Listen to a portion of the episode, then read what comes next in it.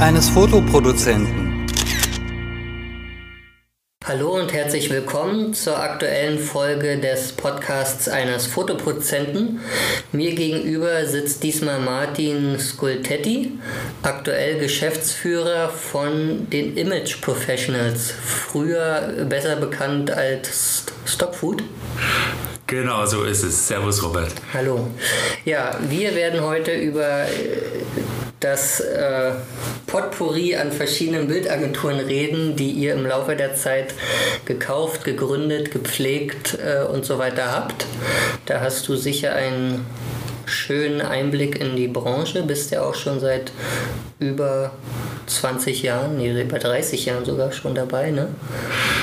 Genau, ich bin 56 und habe äh, dieser Tage mal ausgerechnet, dass ich genau die Hälfte meines Lebens jetzt in der Bildagentursbranche unterwegs bin und wahrscheinlich nächstes Jahr dann schon mehr als die Hälfte. Ja, dann bist du doch bestens qualifiziert heute.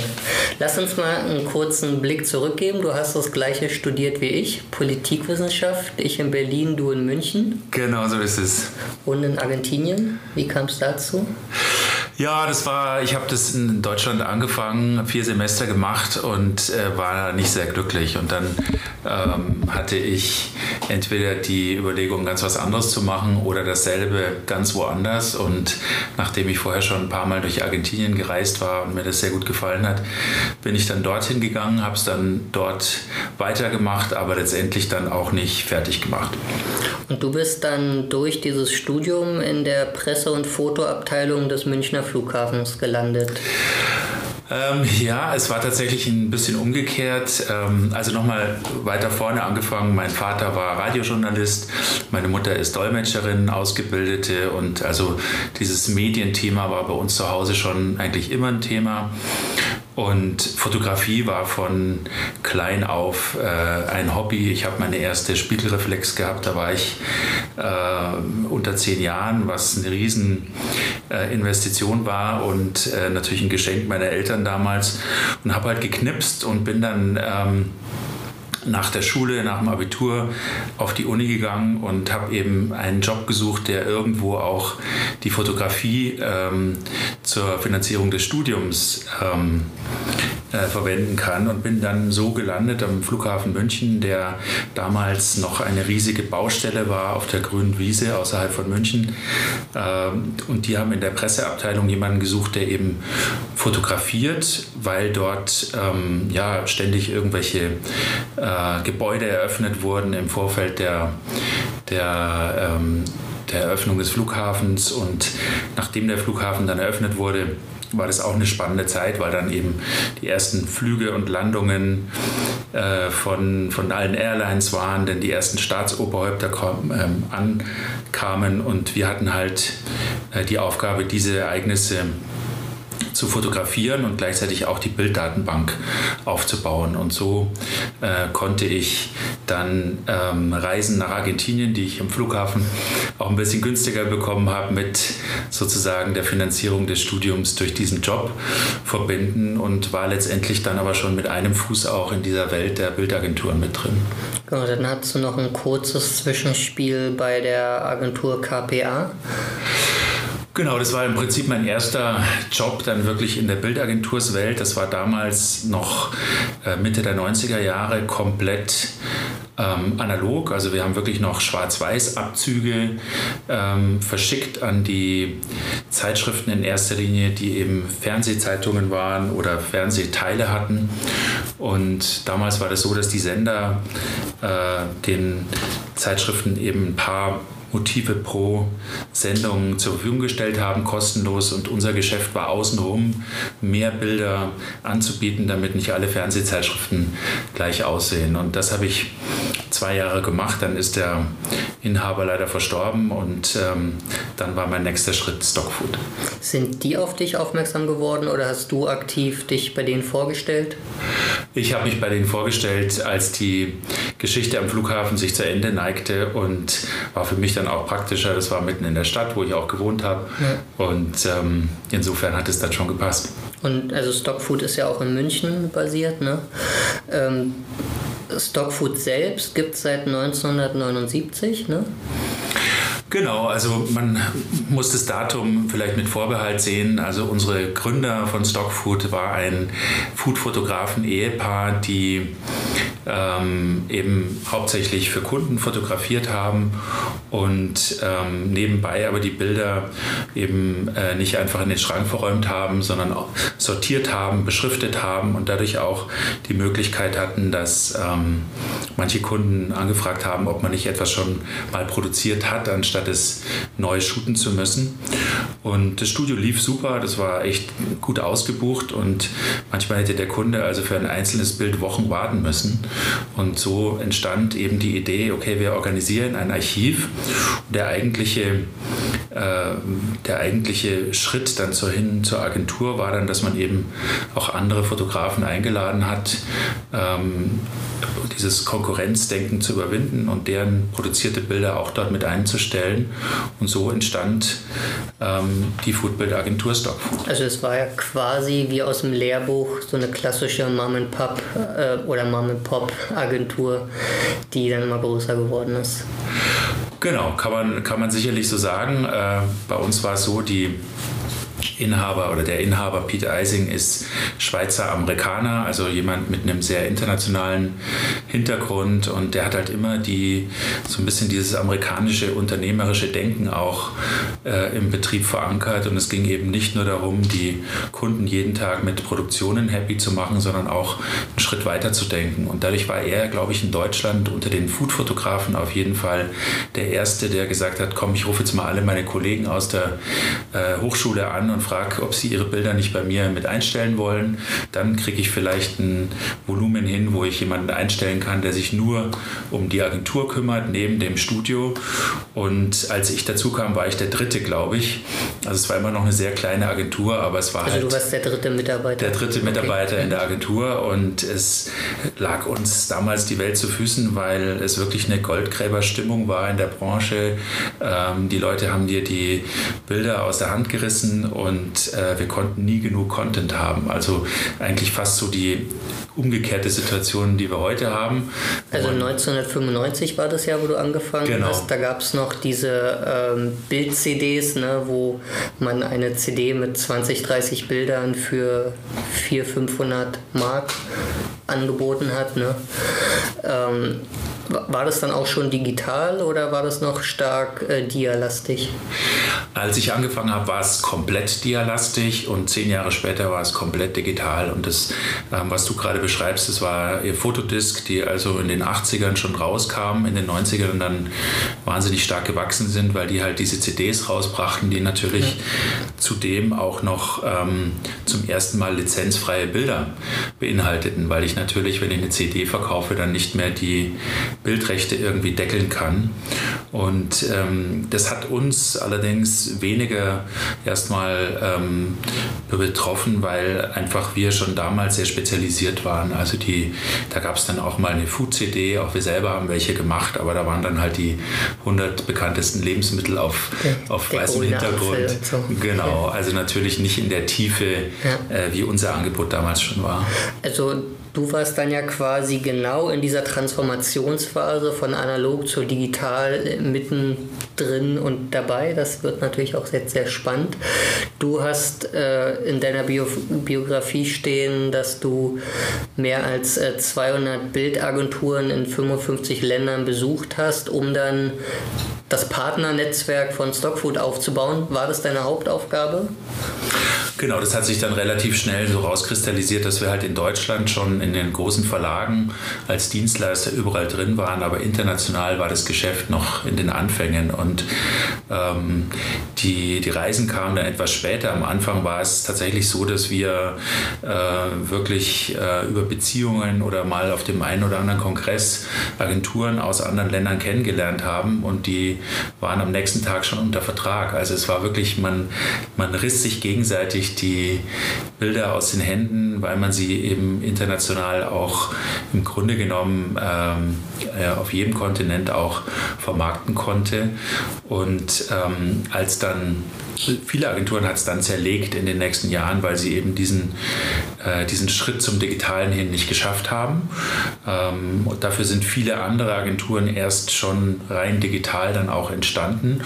Und dadurch war Anfang der 2000er, glaube ich, die Zahl der Agenturen auf der Welt ähm, höher als je vorher oder später. Und das war die Zeit, wo ich natürlich dann auch sehr viel rumgereist bin, um einfach auch Partnerschaften zu besiegeln, äh, die dann auch für uns ähm, wirklich zu einem Boom im Geschäft auch beigetragen haben. Kannst du da sagen, bei so vielen Agenturen, die du ähm, ja auch quasi beurteilen musstest, ob sie für euch geeignet sind oder nicht. Gibt es da Unterschiede zwischen den Ländern, was die Bildsprache oder die Abwicklung des Agenturgeschäfts generell gibt?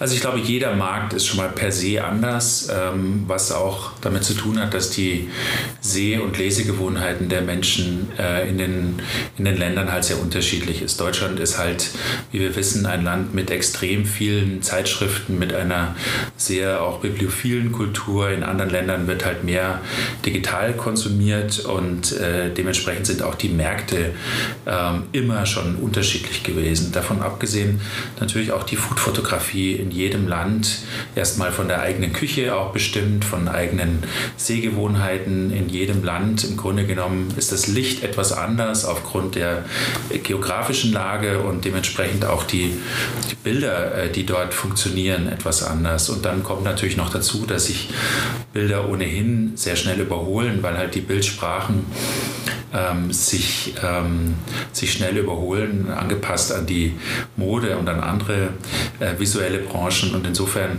ist es ein extrem diverser Markt. Als ich angefangen habe in den 90er Jahren, war es so, dass die Foodfotografie in Nordamerika zum Beispiel komplett anders war als bei uns in Deutschland. Ähm, Inwiefern alles? Man, man, ja, es war, eine, war, ein ganz anderes Licht, eine ganz andere ähm, Stimmung, die da, die da ähm, transportiert wurde. Und 20 Jahre später ähm, muss man sagen, dass sich das ganz stark angenähert hat. Und das hat natürlich extrem viel mit äh, dem Internet und den sozialen Medien zu tun.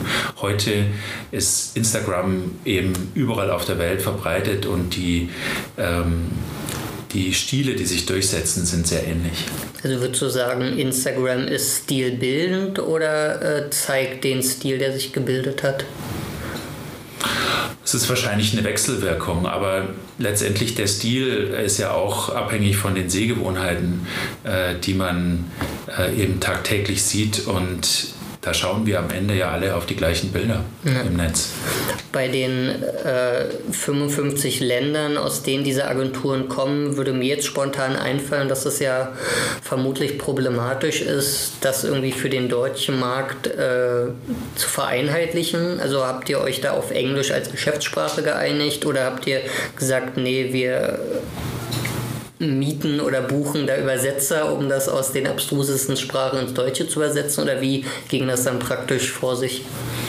Also ein paar Sprachen spreche ich selber, aber Englisch äh, funktioniert eigentlich fast überall. Und ähm, insofern, ja, also das war eigentlich immer das geringste Problem oder die geringste Hürde.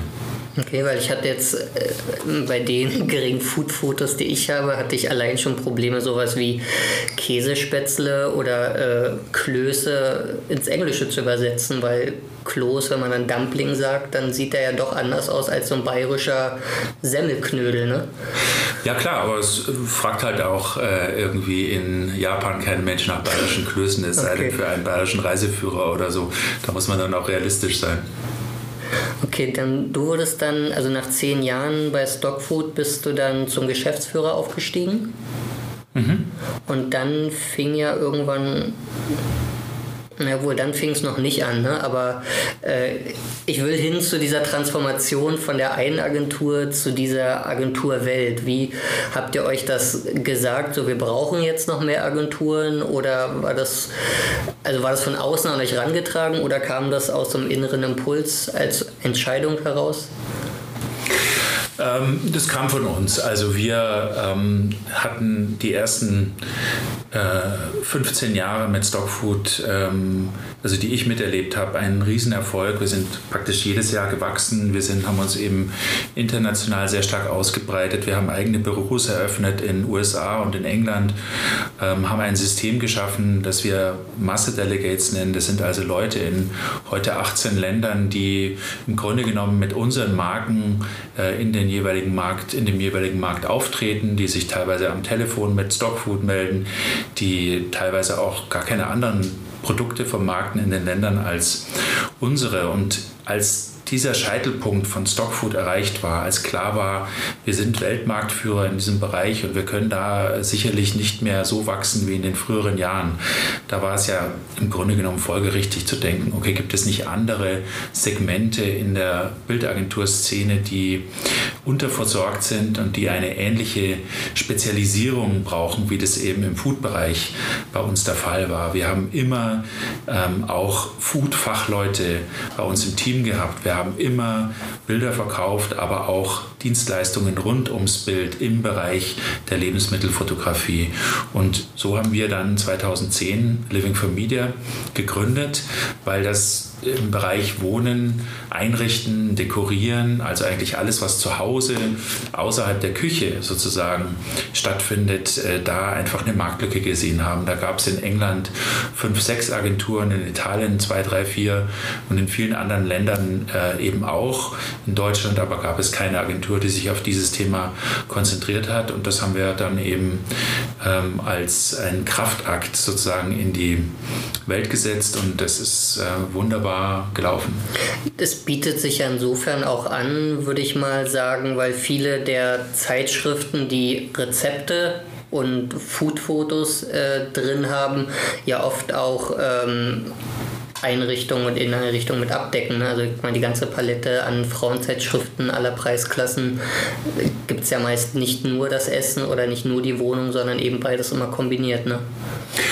Absolut. Also die Kunden waren natürlich äh, am Anfang fast deckungsgleich, aber mit der Zeit haben wir uns dann im Bereich Wohnen und Einrichten natürlich auch auf Segmente konzentriert, die ähm, neu waren für uns und die letztendlich auch eine zusätzliche äh, Kundschaft ins Haus geholt haben. Insbesondere dann auch schon die großen äh, Portale im Bereich Wohnen und Wohnaccessoires, die ähm, natürlich einen riesigen Bilderhunger haben, weil sie ähm, sehr viel Marketing machen. Und habt ihr dann einfach am Anfang eure Food-Fotografen angeschrieben, hört mal her, wir brauchen jetzt auch Möbelbilder oder ähm, was war da so die Herausforderung, die Bilder überhaupt zu bekommen? Ja, das ist natürlich immer das Henne-Ei-Thema. Also wenn du jetzt sagst, ich fange jetzt eine neue Agentur an, dann steht keiner da und sagt, okay, ich will der Erste sein, sondern jeder möchte der Zweite sein und auf den Ersten warten. Also hatten wir am Anfang eine für uns wirtschaftlich relativ unattraktive Kooperation mit einer anderen Agentur eingegangen, die in Deutschland dann zu uns gekommen ist und uns damit den Grundstock an Bildern überhaupt mal zur Verfügung gestellt hat. Wir haben uns dann ein paar Jahre später von dieser Agentur getrennt, weil dann eben in der Folge auch die Fotografen kamen und das Wachstum dann ähm, doch relativ flott auch ging. Aber waren das dann teilweise auch die gleichen Fotografen oder überwiegend eher andere? Überwiegend andere, aber es gibt natürlich Überschneidungen. Also letztendlich äh, fotografierst du ja quasi ein Zimmer weiter und dann bist du schon bei Living for Media. Ja, okay. Und dann die zweite Agentur, die äh, dazugekommen ist, war die Seasons Agentur, ne? oder Seasons.agency. Äh, das war ja quasi, wenn ich korrigiere mich, wenn ich falsch liege, das Bildarchiv des Jahreszeitenverlages vorher. Genau, ähm, der Jahreszeitenverlag hat wie eigentlich alle großen deutschen Verlage ähm, über viele Jahre seine eigenproduzierten Inhalte syndiziert, wie man das nennt, also selbst vermarktet. Und irgendwann kam dort der Punkt, dass man sich eben entschieden hat, dass das nicht mehr Teil des Kerngeschäfts ist und dass man das ähm, eben abgeben kann an jemanden, der ähm, genau das als Kerngeschäft betreibt. Und da haben wir uns natürlich dafür interessiert und beworben und dann auch den Zuschlag bekommen, auch die Mitarbeiter äh, teilweise übernommen und äh, letztendlich äh, nahtlos angesetzt. Die Agentur dann aber umbenannt, weil wir eben ähm, ja nicht die Syndizierung eines einzelnen Verlages sein wollten, sondern das als Grundstein wieder betrachtet haben, um in einem weiteren Segment, in dem Fall dann der Beauty, ähm, also der Schönheitsfotografie, insbesondere auch der Covermotive, die man auf sehr vielen Zeitschriften findet, dann in diesen Markt einzusteigen. Also es ist jetzt nicht nur die Zweitverwertung alter Motive, sondern da wird jetzt auch aktiv äh, neu produziert? Absolut, da wird äh, produziert. Wir haben Fotografen, die exklusiv für uns äh, Shootings machen und immer mehr lebt die Agentur von diesen Shootings und natürlich immer weniger von den Bildern, die äh, aus der alten Zeit der Syndication stammen. Ja. Hattet ihr dann die äh, Rechte vom Jahreszeitenverlag abgekauft oder äh, wurden die dann prozentual beteiligt oder wie war das? Also da kann ich nicht so sehr ins Detail gehen, aber es ist eine Mischung gewesen und ähm, genau. Okay.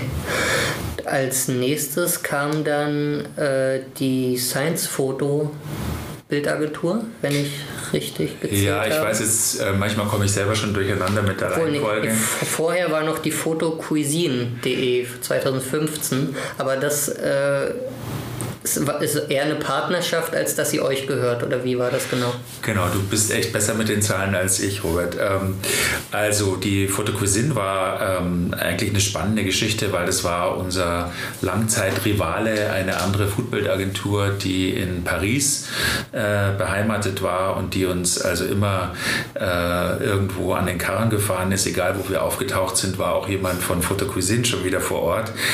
Und äh, über Jahre hat man sich ähm, im Grunde genommen einfach nur gegenseitig angeschwiegen, wenn man sich mal über den Gang lief auf irgendwelchen Veranstaltungen, bis wir dann irgendwann das Gefühl hatten, nee, also das ist eigentlich irgendwie sehr oldschool. Wir sollten auch miteinander reden und im Bestfall vielleicht sogar zusammenarbeiten. Und das haben wir dann auch äh, tatsächlich hinbekommen. Ähm, damals hat uns ein Berater ähm, so langsam zusammengeführt und das ein bisschen im Hintergrund gesteuert, damit da also die Egos in den Hintergrund gerieten und die äh, Zusammenarbeit in den Vordergrund. Und heute sind wir beste Freunde und die Kollegen von Photocuisine vertreten uns in Frankreich und natürlich ihre eigenen äh, Formate und wir vertreten sie außerhalb von Frankreichs. Also es war dann so eine Art Gentleman's Agreement, ihr kriegt Frankreich, wir kriegen Deutschland und Ganz genau so ist es. Wir lassen euch in Frankreich in Ruhe und kommen sogar zu euch mit, mit wehenden Fahnen, aber dann müsst ihr uns im Rest der Welt äh, auch als Partner zur Verfügung stehen. Okay, dann ähm, ja, jetzt kommt 2016, spannendes Jahr, weil sowohl Stockfood dann von der Hubert Burda Media, wie heißt das, AG, GmbH, was ist das für eine Gesellschaft? Das ist eine GmbH, glaube ich, ja. Also das ist ja eine der fünf oder vier größten äh, Verlage in Deutschland, ne, die euch dann aufgekauft haben. Ähm, sind die einfach zu euch gekommen, haben gesagt, ey komm, wir bieten euch eine gute Summe oder habt ihr aktiven Käufer gesucht, weil ihr Investitionen machen wolltet? Also es war damals so, dass unser Inhaber, der Gründer, das Ehepaar, von dem ich am Anfang gesprochen habe, dass die halt Familie Eisen. genau, dass die halt äh, in ein Alter kamen, wo sie gesagt haben, sie können sich vorstellen, auch noch mal was anderes zu machen oder vielleicht sogar eines Tages mal gar nicht zu machen und äh, beruflich und so äh, kam der Gedanke auf, dass es eben irgendeine Art von Nachfolgemodell äh, für die Agentur geben muss und ähm, so bin ich dann damals auf die Suche gegangen und habe aber eigentlich als allererstes äh, bei Borde angeklopft, weil mir klar war, dass wenn das zustande kommt, das sehr gut passen würde. Das ist ein großer Kunde von uns immer gewesen, aber auch ein sehr angenehmes, äh, immer noch in privater Hand befindliches, ähm, riesiges Unternehmen mit über 10.000 Angestellten ähm, weltweit, aber eben einfach auch ein Content-Unternehmen und das hat sich auch als eine extrem gute Wahl für Stockfood erwiesen, weil wir im Grunde genommen auch dann nach der nach dem Übergang an Border eigentlich ähm, wirklich in unserem Kerngeschäft weitergemacht haben, wie wir es vorher gemacht haben, aber jetzt mit einem, äh, mit einem starken Partner im Hintergrund, der uns auch wohlwollend begleitet bei dem, wie wir uns da weiterentwickeln. Gut, da kommen wir gleich nochmal drauf zurück, aber vorher würde ich gerne nochmal die Liste äh, mit den Agenturen, die mittlerweile unter eurem Dach zusammengefasst sind, ein äh, bisschen durchgehen. Als nächstes, weiß nicht, ob es vorher oder nachher war, ähm, 2016 habt ihr dann die Science Photo Library, äh, die sich auf Medizin und Wissenschaftsbilder spezialisiert hat. Aber die habt ihr wirklich eingekauft, ne? Oder? Nein, gar nicht. Die Science Photo ist, äh, möchte ich auch keinen falschen Eindruck erwecken, gehört nicht zu Stockfood, sondern ist äh, ein sehr gesundes und sehr tolles Unternehmen, das noch älter ist als Stockfood und in London äh, ihren, in seinen Hauptsitz hat.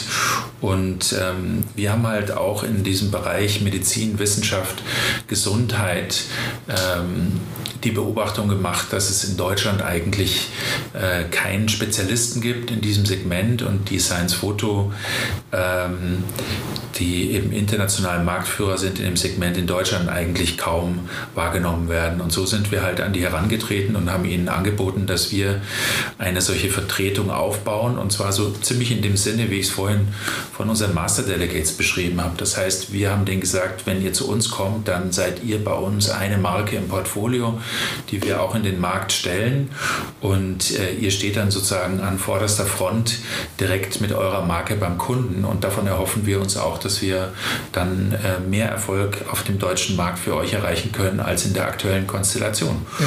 Und ähm, letztendlich äh, haben wir das gemacht und äh, das ist toll gelaufen. Also es ist eine sehr erfreuliche Entwicklung, weil natürlich dieses Thema, insbesondere auch die Gesundheit, äh, von, von wachsender Bedeutung ist und einfach illustriert gehört. Und da sind wir mittlerweile sicherlich der äh, erste Anbieter, an den die Spezialisten denken. Also bisher habt ihr wirklich, wenn man das so, ich sag mal, prosaisch sagen will, die ganze Themenbreite der Frauenzeitschriften abgedeckt. Ne? Also ihr habt den Rezeptteil, ihr habt dann die Inneneinrichtung und die Dekoration, ihr habt die Cover und die Beauty-Tipps. Jetzt habt ihr auch noch die äh, zwei, drei Gesundheitsseiten pro äh, Zeitschrift. Und dann kam 2017 mit Friedrich Strauss die Outdoor-Gartenbilder, ne? so pflegen sie ihren Garten und so weiter. Was, äh, wie kam die Agentur Agentur ins Portfolio? Ja, also jede Agentur hat irgendwie eine andere Geschichte, aber letztendlich ist der Hintergrund immer irgendwo der gleiche. Also die Idee einfach zu sagen, wenn Spezialisten auf sich alleine gestellt sind, dann wird es in einem äh, schwieriger werdenden Markt ähm, auch immer härter zu bestehen. Wenn sie aber unter einem größeren Dach sind, wie bei uns, dann kann jeder dieser Spezialisten seine Identität behalten und weiterhin auch erfolgreich sein. Und in diesem Zusammenhang wurde uns Friedrich Strauß angeboten, mit dem wir damals schon gearbeitet haben. Die Besonderheit dieser Agentur ist, ähm, dass sie außerhalb von München, so 50 Kilometer vor den Toren Münchens in der Hallertau, einen riesigen Gartenbetrieb haben, der keine einzige Pflanze verkauft, sondern eben nur fotografiert. Wir haben also eine, eine faszinierende LKW-Hebebühne, auf der ein ganzes Haus steht, das man mit der Hand einfach drehen kann sozusagen und eben so mit vier Fronten ins Licht rücken kann und dekorieren kann und mit Pflanzen auch versorgen kann, wie man das gerade will. Also die schieben dann quasi das Haus dahin, wo sie es gerade in ihrem Garten brauchen. Die drehen es ins Licht, so wie sie es eben haben wollen, äh, können es natürlich auch umdekorieren, äh, Fenster austauschen und so weiter. Und ähm, auch dort kam halt wohl irgendwann der Punkt, dass man gesagt hat, das können wir langfristig alleine wahrscheinlich nicht weitermachen, weil die Preise im redaktionellen Markt halt sinken und ähm, auch ein Generationenthema vielleicht dazukommt.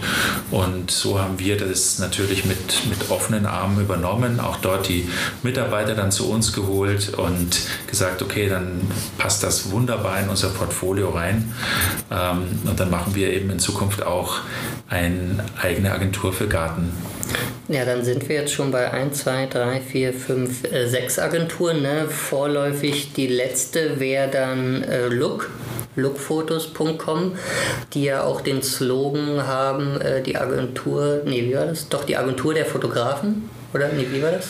Genau, also Look ist eigentlich gegründet worden äh, von Fotografen. Das war eine Art Kooperative von, von, überwiegend von Reisefotografen, die eben irgendwann gesagt haben, sie haben keine Lust, zu den großen Agenturen zu gehen und da irgendwo unterzugehen im Portfolio, sondern sie gründen jetzt ihr eigenes Ding. Und es hat auch ähm, viele Jahre sehr gut funktioniert, aber ist natürlich auch ein Markt, der in den letzten Jahren schwieriger geworden ist, insbesondere auch durch das Thema Microstock und äh, äh, auch dort kam jetzt ein Punkt, wo man halt gesagt hat, idealerweise betreibt das jemand anders weiter, der damit Synergien verbinden kann. Und das sind halt nun mal wir, weil wir in Deutschland ähm, äh, eine der ganz wenigen Agenturen sind, die halt eben so eine Art Dach ähm, gebildet haben, unter dem sich halt eine ganze Reihe von Spezialagenturen ähm, nebeneinander sehr gut arrangieren. Und dann lag das jetzt natürlich äh, vor ein paar Wochen war das ne, äh, nahe die Umbenennung, weil Stockfood die Rezepte und das Essen ja nur eins von mittlerweile sieben Themen ist und ihr euch dann in Image Professionals umbenannt. Ne? Genau, also es wurde natürlich immer schwieriger, auch den Kunden zu erklären, dass ähm, eigentlich der Name des Unternehmens äh, identisch ist mit einer der Marken, aber der vielen mittlerweile Marken, die wir haben. Und es war ja klar, dass es irgendwann zu einer Umbenennung führen musste. Das ist ein Schritt, den man nicht gerne macht, weil er natürlich äh, schwer ähm, zu kommunizieren ist und weil es natürlich lange braucht, bis sich so eine neue Marke wie Image Professionals auch wirklich im, im Markt ähm, durchsetzt. Aber er war, glaube ich, notwendig, weil wir hatten halt irgendwann Fotos von Krebszellen bei Science Photo und äh, der Unternehmensname war immer noch Stockfood und das hat einfach nicht mehr gepasst. Und äh, wir haben auch die Marke Stockfood da äh, natürlich sehr gebogen, mehr als sie es eigentlich verdient. Und jetzt sind die Dinge wieder äh, beieinander, weil wir jetzt im Unternehmensnamen das aussagen, was wir denken wirklich sind, nämlich äh, die Bildprofis, die Image Professionals und gleichzeitig kann sich die Marke Stockfood jetzt wieder künftig ganz auf ihr Kernthema konzentrieren. Ja. Du warst ja seit 2095 dabei, dann als 2005 auch aktiv als Geschäftsführer. Du hast ja diesen ganz großen, also du hast ja eigentlich naja, doch zwei bis drei sehr große Umbrüche live und aktiv äh, verändernd miterlebt. Also der erste Umbruch von analog zu digital, der zweite Umbruch dann 2005 die Microstock-Agenturen und jetzt somit der dritte Umbruch die Kostenlos-Agenturen. Ähm, ja, ging das so schnell oder war das so rückblickend? Hättest du das, hast du das vorhergesehen, vorhersehen können? Also ich glaube, das wäre jetzt sehr anmaßend, wenn ich, wenn ich sagen würde, dass ich das vorhersehen konnte. Aber ich glaube, wir haben es zumindest erfolgreich bewältigt. Also ähm, so wie du es gerade geschildert hast, genau so sehe ich es auch. Also es ist in etwa alle zehn Jahre eigentlich in unserem Markt äh, ein, ein Distributionszeitpunkt, wo äh, wieder ein völlig neues Geschäftsmodell ähm, ähm, an, in den Markt strömt, das eigentlich nichts anderes will, als alle anderen Geschäftsmodelle, die schon da sind, irgendwo an die Wand zu spielen. Also ich sehe das immer wie so eine Art Pyramide eigentlich. Äh, vor 100 Jahren gab es nichts anderes als Auftragsfotografie. Da war der Fotograf im Dorf äh, genauso angesehen und notwendig wie der Bürgermeister und der Bäcker. Und da hat man eben, wenn man Bilder haben wollte, egal von, von der Geburt oder von der Hochzeit oder von was auch immer, den Fotografen geholt und der hat dann die Bilder gemacht. Etwa vor 100 Jahren entstanden schon die ersten Bildagenturen. Natürlich schwarz-weiß, natürlich analog und so weiter und so fort. Und ähm, Somit ist eigentlich der Markt, den ich wie eine Pyramide sehe, äh, dann so geworden, dass die Auftragsfotografie, wo also das Bild des Einzelnen am teuersten äh, ist und am speziellsten sozusagen individuell gefertigt wird, das ist eben mittlerweile im obersten Segment der Pyramide. Darunter sind die Premium-Agenturen, zu denen wir uns sicherlich auch zählen würden. Darunter kam dann eben 2005 in etwa das Thema Microstock, wo die Preise eben teilweise ein Fünfzigstel äh, der Bildpreise von Premium-Agenturen waren zum damaligen Zeitpunkt. Mittlerweile hat sich das sehr viel ähm, stärker nivelliert. Äh, und jetzt haben wir als jüngstes Phänomen eben die kostenlosen Bilder, die auch wieder von unten in diese Pyramide reindrängen und im Grunde genommen die anderen Segmente ja auch irgendwo etwas, etwas annähern und zusammenpressen und gleichzeitig aber auch natürlich ganz viele Nutzer äh, in den Bildmarkt bringen, die eben bislang Bilder nicht genutzt haben, weil sie dafür hätten bezahlen müssen. Und insofern äh, wird da jetzt wieder eine neue Dynamik entstehen, äh, von der, glaube ich, man auch profitieren kann. Also es ist keineswegs so, dass Disruption ja bedeuten muss, dass man an die Wand gespielt wird und dann aus dem Fenster fliegt, sondern äh, man kann äh, davon auch profitieren, wenn man eben die richtigen Hebel setzt. Aber glaubst du, dass Leute, die sich bei Bildern aus Gratisagenturen bedienen, weil sie eben nicht gewillt sind, Geld auszugeben, potenzielle Kunden von euren Agenturen sind? Ähm, also ich schließe es nicht aus, obwohl wahrscheinlich die, die Überlappung sehr gering ist. Vor allen Dingen zwischen uns und den kostenlosen Bildern ist Microstock. Das heißt, die Leute, die äh, sagen, also jetzt finde ich kostenlos und man muss ja auch sagen kostenlos und legal, was ja ein ganz wichtiger Punkt ist, ähm, die finde ich jetzt nicht, dann würde ich halt ein paar Euro ausgeben und das Bild bei einer Microstock-Agentur kaufen. Dass die jetzt bis zu uns sozusagen hinaufkommen in der Pyramide und Premium-Bilder kaufen, das ist in der Tat unwahrscheinlich. Aber es gibt natürlich äh, in unseren angesiedelten oder Nachbarsegmenten äh, natürlich sehr viel Austausch. Wir haben sehr viele Kunden, die Bilder produzieren, aber auch bei uns kaufen. Und wir haben sehr viele Kunden, die auch Microstock kaufen, da wo es eben passt. Das ist, jetzt oder ist jetzt auch meine Frage, was bietet, also äh, ich hatte das an einer anderen Stelle auch schon mal gesagt, äh, allein von der reinen Bildmenge haben natürlich die großen Microstock-Agenturen wie Adobe Stock oder Shutterstock äh, absolut gesehen einfach mehr Food-Fotos als zum Beispiel Stockfood. Ne? Wie oder was bietet ihr euren Kunden, um sich da äh, gegenüber abzugrenzen?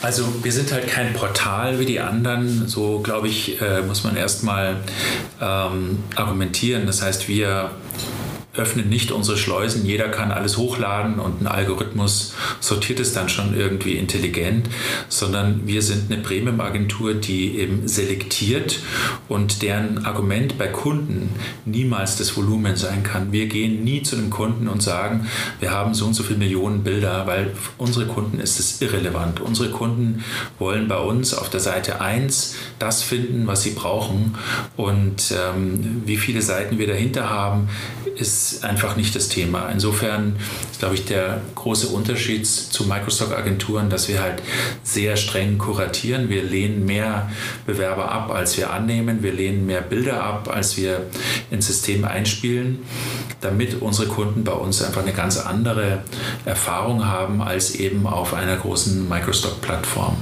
Zum anderen bieten wir hinter den Bildern bei jeder der Agenturen, die wir jetzt äh, vorhin aufgezählt haben, zusätzliche Dienstleistungen an, die halt von Spezialisten in diesen entsprechenden Bereichen auch zur Verfügung gestellt werden. Wir haben also bei uns im Team Ökotrophologen, also Ernährungswissenschaftler und wir haben einen Profikoch, der bei uns äh, Rezepte äh, editiert und, äh, und mit einem Team zusammen auch erstellt. Wir haben Gartenexperten, wir haben Einrichtungsredakteure, wir haben eine Medizinerin für Science Photo. Also wir haben in allen Segmenten einfach Spezialisten, die äh, letztendlich von eben Texten bis hin auch zu dem Thema Layout sogar ähm, mehr Leistungen bringen, die halt Microstock-Agenturen einfach nicht bringen können. Er ist also weniger bekannt, äh, sind bei euch auch noch die Webseiten stockfoodstudios.de, wo ihr quasi auch ja selbst Fotoproduktion umsetzt, wenn ihr was nicht im Archiv habt, und äh, profirezepte.de, wo ihr quasi als Textredaktion sagt, wir, wir schreiben euch jedes Rezept, was ihr braucht. Genau so ist es. Also wir haben kein eigenes Studio bei Stockfood Studios, sondern wir nutzen eben unsere 1700 Also dass ihr das weiterleitet an genau, die Fotografen, die ihr Ja, kennt. weiterleiten äh, ist fast ein bisschen zu einfach. Also wir übernehmen halt das Briefing, sind ja. dafür auch verantwortlich und wir empfehlen dem Kunden nach einem ausführlichen Gespräch auch ein, zwei, drei Fotografen, die wirklich auf dieses Thema passen, das er vorhat und natürlich auch aufs Budget. Und letztendlich, wenn du heute äh, ein Foodfotografie-Projekt hast, ob das ein Kalender ist oder eine Webseite oder ein Buch oder was auch immer, dann und du kennst dich in diesem Segment halt nicht gut aus, dann kannst du natürlich googeln und irgendjemand dann auswählen und dein Glück versuchen. Oder du gehst eben zu Stockfood Studios und weißt, dass du dann sozusagen die Beratung bekommst, unabhängig äh, und nicht von einem einzelnen Fotografen, bis du eben äh, bei dem Studio landest, das dann auch das umsetzen kann, was du brauchst. Ich hatte dir im Vorgespräch schon gesagt, dass ich äh, bei euch äh, mittlerweile den Eindruck habe, dass ihr ja mehr davon lebt, so eine Art Full-Service-Agentur zu sein, wo die Bildlizenzierung na, gar nicht mal den größten Teil ausmacht, äh, sondern ne, doch, also dass ihr eben genau das seid und nicht äh, hauptsächlich von den Bildern selbst lebt mittlerweile. Also es ähm, freut mich, wenn dieser Eindruck entsteht, weil das auch eine Richtung ist, die wir nehmen. Aber es ist schon so, dass die Bilder nach wie vor sozusagen die, die wichtigste, der wichtigste Pfeiler sind äh, in unserem Geschäft, aber eben sehr oft auch äh, noch einen anderen Service transportieren, den die Kunden ansonsten bei Bildagenturen nicht erwarten würden. Mhm. Du hast ja selbst angesprochen, dass im Printbereich oder generell im redaktionellen Bereich die Preise stark gesunken sind. Was für Maßnahmen habt ihr da ergriffen, um da mithalten zu können? Also außer Preise senken? Ja, also dass die Preise im Markt sinken, das ist einfach ein Fakt und jeder, der das bestreiten würde, der, äh, glaube ich, äh, würde ein bisschen flunkern. Das ist auch bei uns so. Trotzdem glaube ich, dass die Preise bei uns deutlich stabiler sind als bei anderen Anbietern, weil wir sie eben die Produkte, die Bilder verbinden mit, mit anderen Angeboten, die äh, in dieser Art und Weise letztendlich wieder ein Alleinstellungsmerkmal schaffen. Und der Hauptgrund, weshalb Preise im Markt sinken, ist ja, weil Bilder in in vielen Fällen einfach austauschbar geworden sind, weil eben ganz viele Agenturen mit den identischen Bildern nur einer anderen Sortierung um den Kunden buhlen. Und bei uns ist die Mehrzahl der Bilder im Portfolio exklusiv bei Stockfood und sonst nirgends. Äh, gilt das für alle eure Agenturen? Ja, das ist ganz klar. Ähm, äh, bei uns Teil des Geschäftsmodells, ist aber auch ehrlicherweise logisch, weil es teilweise in diesen Segmenten gar keinen anderen Anbieter mehr gibt, in diesen Nischensegmenten, in denen ja. wir unterwegs sind. Ähm, äh, wenn ich jetzt Fragen stelle, bezieht sich das so auf die Dachmarke und falls sich das bei den einzelnen Agenturen unterscheidet, kannst du da ruhig auch nochmal darauf eingehen, so nach dem Motto, bei der Agentur ist es so, aber bei der ist es anders. Und zwar würde mich interessieren, wie, wie siehst du das Verhältnis von Rights Managed Lizenzen gegenüber den lizenzfreien Verkäufen? Ich nehme an, da gab es auch eine Verschiebung. Äh, ja, die ist bei uns aber relativ gering. Also wir bieten Royalty-Free, haben wir bei Stockfood als erstes angeboten. Ähm, ich würde mal sagen, das haben wir so ähm, kurz nachdem ich 1995 dazugekommen bin, glaube ich, schon angefangen eben mit den ersten CDs, die wir gemacht haben und so. Ähm, es hat bei uns aber immer letztendlich nur die ähm, minder ähm, eine, mindere Rolle gespielt und das ist bis heute so geblieben. Also wenn du dir die großen drei Big Player anschaust im, im Bildmarkt, also Shutterstock, Adobe und Getty Images, dann ist ja ähm, sind ja diese drei Agenturen mittlerweile fast ausschließlich lizenzfrei. Ja, also genau, das gilt ja auch jetzt für, für Getty Images neuerdings, die ja Neukunden äh, äh, Rights Managed oder lizenzpflichtig gar nicht mehr anbieten.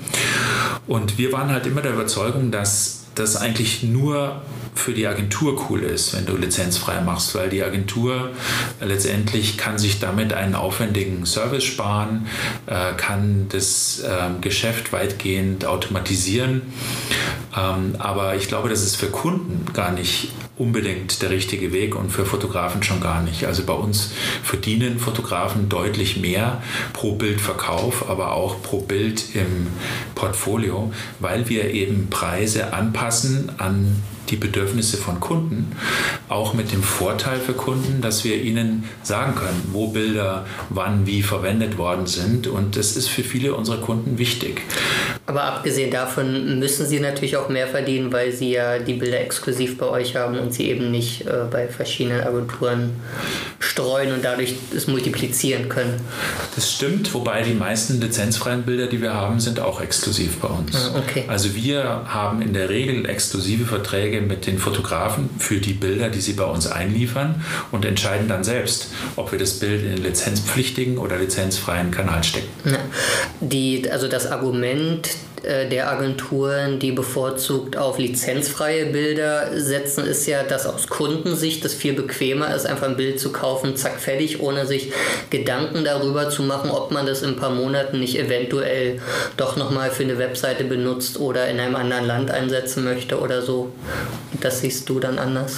Nein, ich sehe das schon, äh, dass dieses Argument von Agenturen gebracht wird, weil es für Agenturen unfassbar viel bequemer ist. Unser Geschäft ist natürlich viel, viel teurer zu betreiben, weil wir jede einzelne Lizenz äh, tracken im Prinzip, also registrieren, weil wir sie limitieren, häufig dann auch nachlizenzieren. Und ähm, es gibt sicherlich der ganz große Teil der Bildkunden denkt so, wie du es gerade beschrieben hast. Die sagen, ich will ein Bild kaufen, ich will, dass es am Ende mir gehört, ich will damit machen können, was ich will. Und am Ende ähm, hoffe ich jetzt mal, dass es kein anderer aus meinem Segment genauso verwendet. Äh, und wenn es passiert, dann kann ich es auch nicht ändern. Die Kunden, mit denen wir arbeiten, ich nenne jetzt auch mal einfach so Beispiele wie Werbekampagnen, wie Kalender, wie Zeitschriftentitel, wie Buchtitel. Die wollen natürlich auf gar keinen Fall, dass im Regal am Ende ein zweites Produkt von einem Konkurrenzhersteller erscheint, das genau das gleiche Bild auf dem Cover hat. Das heißt, für die ist Royalty Free einfach keine Option. Also bei Covermotiven würde ich da auf jeden Fall zustimmen, weil das natürlich das Aushängeschild ist, aber ich habe schon oft genug Frauenzeitschriften in der Hand gehabt, wo man teilweise das gleiche Model drei, vier, fünf Mal auf verschiedenen Seiten sieht, weil es einfach äh, den Leuten einfach egal ist anscheinend. Ja, oder weil es halt einfach dann eine Mischkalkulation ist, dann zahle ich halt fürs Cover mehr und äh, zahle dann dafür weniger für die Bilder im Innenteil, die ja. aber dadurch austauschbarer werden. Also sowas gibt es natürlich schon. Klar, es ist ähm, die Realität sind natürlich beide konkurrierenden Lizenzmodelle auf dem Markt, aber bei uns ist der Schwerpunkt auch ganz klar. Wenn ihr also wenn ihr sagt, ihr habt relativ viel lizenzpflichtige Verkäufe im Vergleich zu anderen Agenturen, müsstet ihr ja auch in der relativ komfortablen Position sein, äh, Bilderdiebstahl oder eben nicht- oder Falschlizenzierung äh, gut nachgehen zu können, weil bei lizenzfrei ist ja klar, muss man erstmal finden, wo kommt das Bild jetzt her, welchen Weg ist es gegangen, aber ihr müsstet ja genau bei euch sehen, haben wir lizenziert oder nicht. Ja, absolut. Und es ist bei uns auch ähm, ein Thema. Wir haben ein eigenes Team von zehn Leuten, die tatsächlich nichts anderes machen, als ähm, die unerlaubten Nutzungen aufzudecken, die es da draußen gibt, unserer Bilder. Wir machen das im Grunde genommen aus drei Gründen. Zum einen, weil wir unseren Fotografen ja auch versprechen, dass wir das Urheberrecht achten und dann müssen wir das auch tun. Wir tun es natürlich auch, weil wir damit Erlöse generieren, die äh, uns ansonsten durch die Lappen gehen würden. Aber wir tun es dann vor allen Dingen auch, damit einfach die Bildbranche als solche überhaupt weiterlebt. Denn wenn das Klauen ähm, ohne Konsequenzen bleibt, dann wird irgendwann nur noch geklaut werden. Ja. Ähm, bei der, also was mir auf der oder sofort eingefallen ist, als ich gelesen habe, dass vor drei Jahren die Burda Media ähm, Stockfood übernommen hat. Das ist ja einer der größten Verlage, die auch äh, selbst sehr viel äh, Publikumszeitschriften anbieten. Dürfen die sich dann aus eurem Portfolio die Bilder kostenlos raussuchen? Nein, das dürfen sie natürlich nicht. Ähm, erstens mal, weil das natürlich für unser Geschäft äh, äh, sehr äh, abträglich wäre und weil dann natürlich auch uns die Fotografen weglaufen würden. Davon abgesehen ähm, ist das na, auch aus, aus allen tausend anderen Gründen natürlich äh, nicht der Fall, steuerlich und so weiter. Ähm, nein, ganz im Gegenteil. Burda ist natürlich für uns ein großer, wichtiger Kunde. Das waren sie schon, äh, bevor wir zur äh, Gruppe gehört haben und sind sie noch mehr geworden, seit wir jetzt Teil der Gruppe sind. aber die zahlen natürlich genauso wie alle anderen Kunden auch und teilweise auch sogar bessere Preise. Okay. Und äh, gibt es zwischen euren verschiedenen Bildagenturen äh, Synergieeffekte, die ihr nutzen könnt? Ja, absolut. Also ähm, wir fahren halt das Modell, dass wir im Vordergrund, äh, also auf der Kundenseite sozusagen, sind diese Agenturen komplett eigenständig mit eigenen Experten, eigenen Webauftritten, eigenen Telefonnummern, eigenen E-Mail-Adressen und so weiter. Im Hintergrund aber, also in der Infrastruktur, im Backend, in der Administration, in der Technologie, im Marketing, haben wir ein Team, das sich um alle diese Marken gleichzeitig kümmert, weil es natürlich keinen Sinn macht, für für acht Agenturen achtmal eine Buchhaltung aufzubauen. Ja. Und das ist der Grund, warum wir Marken am Leben erhalten und in Nischen auch fortbestehen können, die für sich genommen alleine wahrscheinlich immer mehr in Bedrängnis geraten würden. Und wenn ihr so eine neue Agentur übernehmt, ähm, egal wie oder warum, was ändert sich da als erstes? Also da würdest du ja wahrscheinlich sagen, so hier ist jetzt unser Masterplan, wie wir euch auf Vordermann bringen. Ja, also wir müssen die Agenturen meistens nicht auf Vordermann bringen, sondern wir müssen eben diese Energien vor allen Dingen nutzen. Das heißt eben, wir haben das Modell in den meisten Fällen so gefahren, dass wir die bestehenden Mitarbeiter übernommen haben, ähm, also die Experten sozusagen, aber eben die Prozesse im Hintergrund angeglichen haben. Und ähm, so wird es wahrscheinlich auch in Zukunft noch weitergehen. Also wir haben keinen Masterplan, dass wir jetzt ständig neue Agenturen hinzufügen, sondern bei uns ist halt die Strategie, Strategie die, dass eben jede Agentur wirklich eine eigenständige ähm, äh, Identität haben muss und in einer Nische unterwegs sein muss. Wir werden niemals versuchen, draußen auf den Ozeanen, den großen Tankern Konkurrenz zu machen, sondern ich sage immer, wir wollen die schönen kleinen Yachten sein, die in die Häfen reinfahren, die die großen Tanker gar nicht interessieren. Mhm. Ähm, bei, als ich mir die Agenturen durchgesehen habe, ist mir bei der Seasons Agentur, also die Beauty und sowas machen, äh, aufgefallen der Satz, dass ihr zwar die Bildrechte lizenziert, aber nicht die Rechte der abgebildeten Person, was natürlich irgendwie komisch ist, wenn es da um die Covermotive oder die Models geht. Äh, wie funktioniert das dann in der Praxis? Ja, das funktioniert so, dass äh, in der Regel äh, tatsächlich wir die ähm, Daten des Models haben oder der Modelagentur, die das Model vertreten und neben den Bildrechten der Kunde dann auch noch die Persönlichkeitsrechte einkaufen muss. Ähm, man muss sich das vielleicht aus der anderen Perspektive vorstellen und du kennst es ja sicherlich auch, die Modelagenturen leben davon, dass sie natürlich ihre Models ähm, zum Erfolg bringen und manche Models ähm, schaffen es auch tatsächlich zu Weltstars zu werden. Und deshalb sind die Agenturen extrem restriktiv, was ähm, Persönlichkeitsrechte oder Releases angeht. Häufig werden Produktionen gemacht und die Releases sind halt nur für diese eine Verwendung der Produktion dann auch eingeholt und alles andere muss dann eben zusätzlich eingeholt werden. Und genau das ist diese Konstellation, mit der wir es bei Seasons zu tun haben. Das sind halt Top-Models, teilweise von den großen internationalen Modelagenturen und die können wir natürlich nicht äh, einfach für die Haribo-Werbung ja. rauslizenzieren, ohne deren Zustimmung zu bekommen. Also könnte es theoretisch passieren, dass die Kunden zwar die Bildrechte bei euch kaufen können, aber sich dann mit der Modelagentur nicht einig werden können und dann äh, gegebenenfalls doch ein anderes Bild nehmen müssen. Es ist deshalb theoretisch, weil wir natürlich dann die Bildrechte auch nicht verkaufen würden und in der Regel ist es umgekehrt. Wir sagen denen, bevor wir die Bildrechte lizenzieren, wo sie sich um die Persönlichkeitsrechte kümmern müssen und in aller Regel klappt es auch, weil natürlich ja auch Modelagenturen letztendlich von diesem Geschäft auch leben. Ja. Ähm, du hast vorhin schon gesagt, äh, dass es ähm, mehr Zeitschriften als äh, je zuvor in Deutschland gibt. Ich habe dann geantwortet mit weniger Auflage auf jeden Fall. Aber würdest du sagen, es gibt diesen Wandel von äh, Print zu Online oder verschiebt sich das innerhalb der Printmedien selbst oder wie ist also die Entwicklung aus deiner Sicht?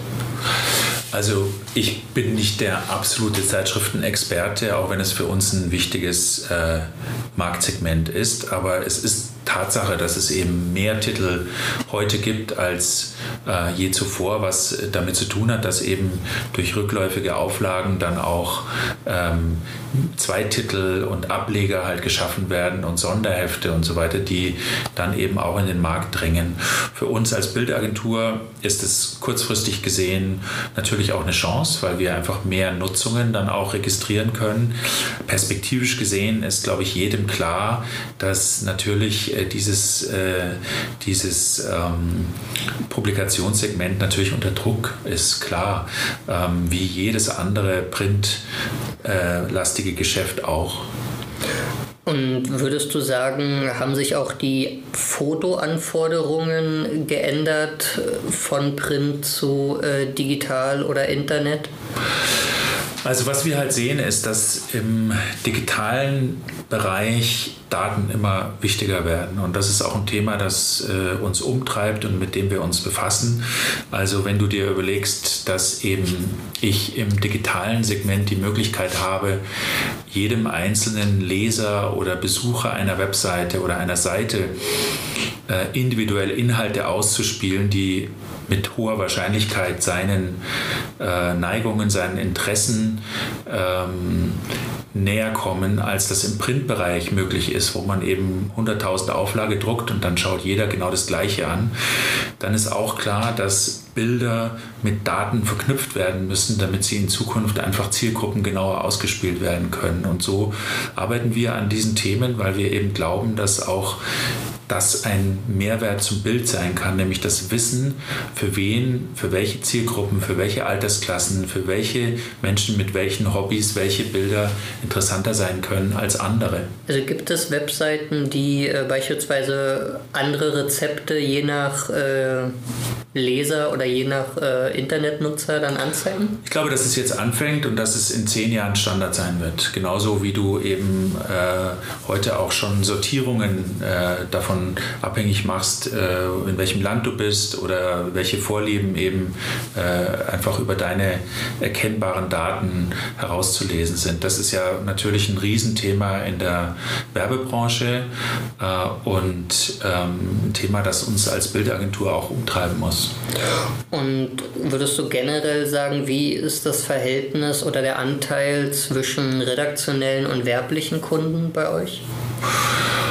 Äh, ich würde sagen, dass Redaktionen bei uns etwas weniger als die Hälfte des Umsatzes ausmachen. Das sind also alle Redaktionen von Zeitschriften, Buch, Kalender, also der ganze Printbereich und die andere Hälfte in etwa sind ähm, andere Kunden aus anderen Segmenten, ob das jetzt Unternehmen sind, ob das Portale sind, ob das ähm,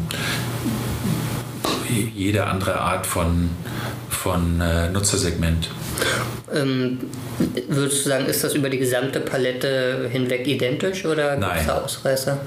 Nein, das ist schon markenspezifisch unterschiedlich, klar. Also wir haben natürlich im Bereich Gesundheit zum Beispiel einen besonders hohen Anteil von Industriekunden aus der Pharmabranche, Pharma-Marketing und mhm. so weiter. Äh, Im Bereich Friedrich Strauß Garten. Es ist sehr redaktionslastig und äh, sehr printlastig. Also jede Marke hat da so äh, ihr eigenes Profil. Und würdest du sagen, inwiefern unterscheiden sich die Kundenwünsche zwischen redaktionellen und werblichen Kunden? Naja, die redaktionellen Kunden sind natürlich sehr tief in der Materie drin und äh, wissen manchmal mehr über unsere Bilder als wir selbst. Die Werbekunden sind in der Regel eher natürlich äh, auf ein Einzelbild aus, das halt genau zu einem Thema passt, das sie bebildern müssen. Also die, äh, die redaktionellen sind die, die Großabnehmer und die Werbekunden sind die, die höhere Preise zahlen, aber auch äh, noch genauer äh, das eine Motiv suchen, das sie gerade brauchen. Okay. Würde ich jetzt mal annehmen, dass die dann auch eher einen Auftrag in oder also ein Foto in Auftrag geben als die redaktionellen Kunden? Na, das tun tatsächlich beide, aber mit, mit anderen Hintergründen. Also bei den Redaktionen ist es oft wichtig, dass eben Strecken produziert werden, die einfach aus einem Guss mit den gleichen Hintergründen, mit äh, vom selben Fotografen, mit dem gleichen Licht fotografiert werden, damit eben so eine Strecke nicht so zusammengewürfelt aussieht. Ja. Im Bereich Werbung ist es halt natürlich oft so, dass die eigenen Produkte in irgendeiner Weise ähm, auch mit abgebildet werden werden oder verwendet werden und deshalb einfach keine Bilder auf dem Markt ja. eingekauft werden können. Ähm, jetzt hatte ich eine gute Frage, die mir entgangen ist. Ich habe sie gleich wieder. Was macht dein Handy? Dein Handy sagt jetzt, dass wir bei 59 Minuten und 30 Sekunden Genau, nee, nee, das... Geht das, jetzt gleich in die Luft oder sowas? nein, nein, das, äh, das Klingen war, glaube ich, nur eine ähm, Terminerinnerung oder sowas. Ach so, okay. Nee, nee, das hat mit uns nichts zu tun.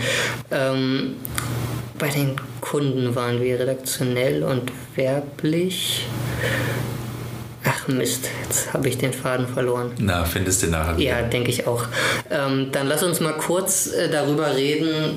Viele meiner Zuhörerinnen und Zuhörer sind ja auch Fotografen, die vielleicht auch noch nicht bei einer der Agenturen sind, die ähm, ihr unter eurem Dach habt. Wenn die sagen würden, Klingt spannend. Ich würde euch gerne Bilder liefern. Auf was achtet ihr? Also was für Fotografen sucht ihr oder in welchen dieser Agenturen braucht ihr besonders äh, Fotografen noch? Also alle Agenturen sind natürlich offen für neue Fotografen, ist ja völlig klar, aber wir nehmen eben nicht Leute, die Themen oberflächlich streifen, um dann zwei Tage später andere Themen zu bearbeiten. Das ist halt einfach nicht unser Modell, sondern wir suchen eigentlich genauso leidenschaftliche Fotografen für einzelne Themen, wie wir eben auch leidenschaftlich für unsere Themen sind. Und äh, insofern ähm, sollte man einfach schon wirklich eine tiefe Expertise in einem der Segmente haben, um sich bei uns zu bewerben. Und dann kann ich nur sagen, meldet euch und wir freuen uns, mit euch zusammenzuarbeiten. Okay, jetzt ist mir auch meine Frage wieder eingefallen, ja, die mir entfallen ist. Und zwar habe ich ja in meinem Blog kürzlich die These aufgestellt, dass zumindest für meinen Bereich, also den Microstock-Bereich, äh, das Hochformat tot ist. Dass äh, vertikale Bilder einfach sich kein, also nicht das Geld einspielen, was das horizontale Pendant dazu machen würde. Bei euch, wo ihr ja auch äh, Titel habt und so, mag das anders sein? Wie würdest du das für euch einschätzen? Ja, ich habe das tatsächlich gelesen und es hat mich äh, äh, einen Moment lang sehr verunsichert und äh, alarmiert.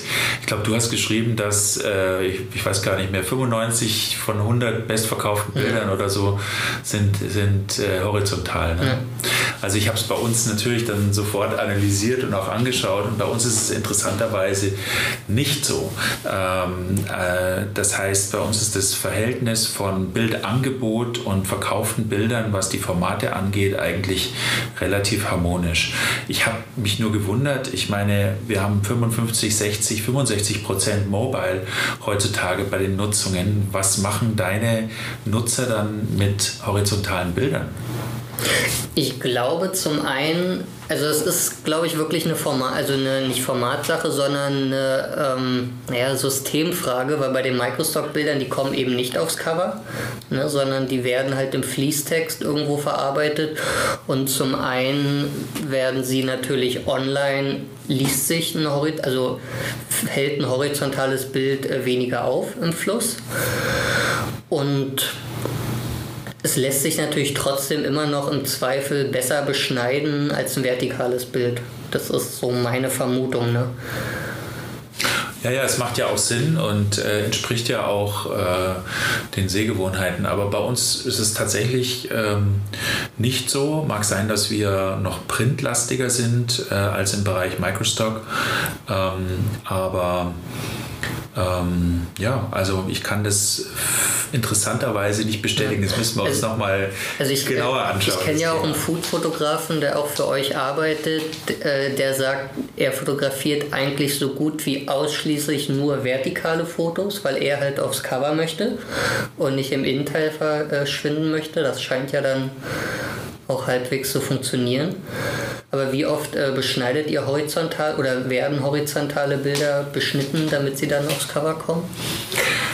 Also das geht ja nicht immer. Ne? Äh, wenn du das so stark beschneiden musst, dann dass du die Hälfte des Bildes oder mehr, mehr ausblendest und dann den ganzen Charakter verlierst, dann geht das ja nicht. Ähm, okay. Ich glaube schon, dass man als Stockfotograf horizontal äh, shooten kann und immer mit dem Hintergrund, dass ich schon einen vertikalen Ausschnitt vor Auge habe, der möglicherweise dann vom Kunden genutzt werden könnte. Aber es könnte natürlich theoretisch auch genau umgekehrt funktionieren. Also wie gesagt, wir haben bei uns diese äh, Erfahrung bislang nicht so nachvollziehbar. Ihr habt ja, ähm, weiß nicht, ob du es gesagt hattest oder ob ich es gelesen habe, ihr habt ca. 60 Mitarbeiter bei Stockfood, ne? oder also bei Image Professionals nehme ich an. Ne? Genau. Ähm, davon sitzen die meisten, nehme ich an, in München. Dann habt ihr ein Büro in London, was ja also wenn man sich eins in England aussucht, auch nahe äh, liegt als äh, Bilderstadt.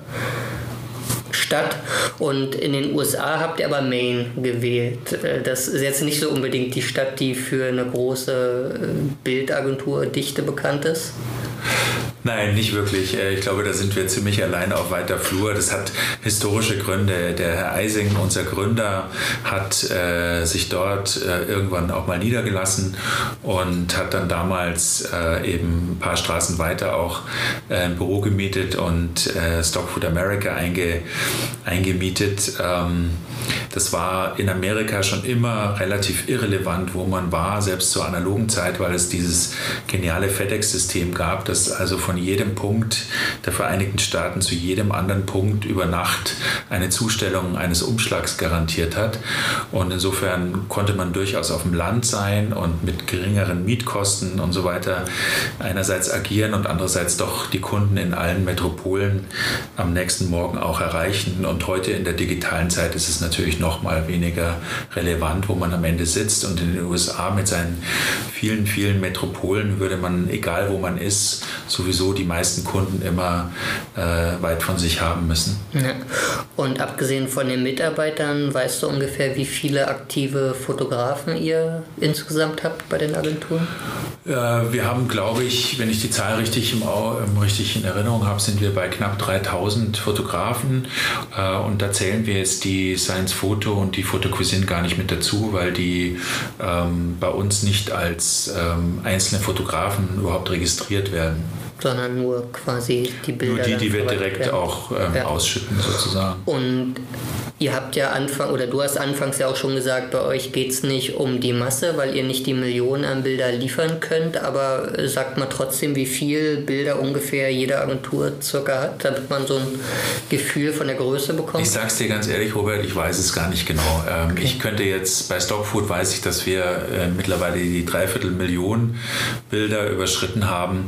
Bei den anderen Agenturen ist es äh, weniger, teilweise deutlich weniger, aber für uns ist wirklich Zahl und Volumen äh, total irrelevant. Im Gegenteil, wir wollen lieber weniger Bilder haben und dafür wirklich punktgenau dem Kunden das liefern können, was er will. Meines Erachtens braucht die Welt keine 300 Millionen Bilder äh, einer einzelnen Agentur, weil wir alle wissen, dass da unheimlich viel minderwertiges Bildmaterial auch drin ist. Wahnsinnig, du hast vorhin von den Pflanzentöpfen gesprochen, die ja. 25-fach aus allen Winkeln fotografiert ja. werden und die kein Mensch braucht. Und das ist halt genau das Gegenmodell eigentlich zu, zu unserer Philosophie. Und äh, würdest du sagen, das also sortiert ja auch ältere Bilder irgendwann aus oder sagt ihr, okay, wenn die schon mal drin sind, ist die Arbeit getan? Also in der Regel bleiben die älteren Bilder drin, es sei denn, es sprechen irgendwelche rechtlichen oder sonstigen Gründe dagegen. Wir haben natürlich eine Sortierung auf der Webseite mit, mit bestimmten Logiken und, und Ranking-Systemen und so. Und da neigen natürlich die älteren Bilder dazu, auf die hinteren Seiten zu gelangen. Wir haben dann aber ironischerweise auch Kunden, die immer auf den hinteren Seiten anfangen zu suchen, weil sie einfach die Bilder von früher schöner finden als das, was aktuell fotografiert wird. Insofern äh, wäre es, glaube ich, fast schon diskriminierend, diese Bilder äh, von der Seite zu nehmen. Ja, okay. Ähm, wir haben ja die großen Transformationen der Branche angesprochen, also 95 analog zu digital, 2005 äh, die Microstock-Einführung, 2015 so die kostenlosen Agenturen ungefähr. Was ist so deine Einschätzung oder deine Vermutung, was dann so 2025 in fünf Jahren oder so das nächste große oder kleine Ding sein wird? Ja, also ich teile deine Meinung oder diese Einschätzung. Ich glaube, dass es ähm, die nächste Disruption schon bevorsteht, während die, äh, die vorherige äh, gerade am Laufen ist. Im Moment erleben wir den Boom der kostenlosen Bilder, die ja jetzt schon eigentlich ähm, kleine Webseiten sind, die mehr Traffic generieren als die ganz großen Player in der Branche, nur weil die Bilder eben nicht 3 Euro kosten, sondern 0 Euro. Und ich denke, dass das ähm, in die Pyramide, die ich vorhin beschrieben habe, von unten reindrängt. Ähm, allerdings auch nur eben ein, ein äh, Etappensieg sein kann. Ich denke, die äh, Thematik, die danach kommt, ist künstliche Intelligenz, äh, die mittlerweile ja schon äh, verblüffende ähm, Qualitäten und, und, äh, und ähm, äh, Leistungen erbringen kann. Es gibt in China mittlerweile Sicherheitskameras, die können Hunde aufgrund ihrer Nase voneinander unterscheiden. Und äh, auch wenn das vielleicht nicht der Hauptgrund ist, weshalb diese Sicherheitskameras installiert werden, äh, argumentiert man damit, dass wenn ein Hund mal irgendwo verloren geht, kann man den automatisch äh, über die Sicherheitskameras dann erkennen und äh, somit auch wieder auffinden. Wir haben äh, mittlerweile alle, glaube ich, Bilder gesehen von menschlichen Gesichtern, hinter denen man geradezu einen Charakter schon erkennen kann und die äh, irgendwie ähm, Gefühle in uns erwecken, bis man dann erfährt, dass diese Menschen nie gelebt haben und dass das einfach von äh, Computern erstellte und so lange miteinander abgeglichene Motive sind, bis sie so perfekt sind, dass wir sie von echten Fotos nicht mehr unterscheiden können. Und deshalb denke ich, dass die nächste äh, Disruption Diskussion, die in unserer Branche kommen wird. Und da ist, glaube ich, der Zeitraum fünf Jahre relativ realistisch. Die könnte sein, dass man eben eine Milliarde Bilder auf Knopfdruck generiert ähm, mit allen möglichen Parametern, die im Hintergrund laufen und dass damit sozusagen der, das Zentrum der kommerziellen Fotografie, also die Bilder, die am meisten genutzt werden, die am generischsten sind und auf die sich auch jede neue Marktentwicklung immer als erstes stürzt, weil dort eben das große Geld zu verdienen ist, die könnten tatsächlich ersetzt werden durch artifizielle Intelligenz. Also es gibt ja, um das jetzt ein bisschen relevanter für unser Thema zu halten, auch seit einigen Jahren schon äh, die Watson-Webseite, äh, Watson wo Rezepte quasi computergeneriert ja, errechnet werden, basierend auf einigen Zutaten, die man einfach angeben kann, dass man die gerade zu Hause hat. Ähm, das Hauptziel ist natürlich, oder die Überlegung ist ja, wie positioniert man sich da? Ne? Also was kann man machen, um daran äh, zu partizipieren und eben nicht äh, zu verschwinden? Ja, es gibt mittlerweile auch schon ähm, Systeme, wo du also Rezeptfotos auf der Grundlage einer Liste von Zutaten eben generierst. Nur die sind halt im Moment noch so grauslich, dass kein Mensch diese Sachen auch essen wollen würde. Aber natürlich wird sich das verbessern und natürlich werden da auch äh, neue Geschäftsmodelle draus generiert werden. Wir haben vielleicht den gewissen Vorteil im Markt, dass wir dadurch, dass wir Nischenanbieter sind, wie ich es vorhin beschrieben habe, in diesen kleinen Buchten unterwegs sind, da haben wir meistens die Tsunamis als letzte zu spüren. Äh, das erwischt erstmal die auf offener See ähm, und äh, kommt dann in, in, erst in der zweiten Stufe, äh, schwappt es dann sozusagen auch in unsere Buchten. Aber natürlich sind ähm, jede Menge ähm, Veränderungen zu erwarten. Und ich glaube, man muss sich immer ähm, vor Augen halten, es gibt Unternehmen, die sind äh, 150 Jahre alt und die haben vielleicht 15 Disruptionen äh, in dieser Zeit erlebt. Ob das jetzt Familienunternehmen sind, die durch mehrere Generationen gegangen sind oder ob das eben große äh, Konzerne sind, die sich auch laufend verändern müssen. Und insofern, ähm, es geht immer weiter, es gibt immer neue Möglichkeiten und man muss halt mit den Gefahren und den Risiken rechtzeitig und sorgsam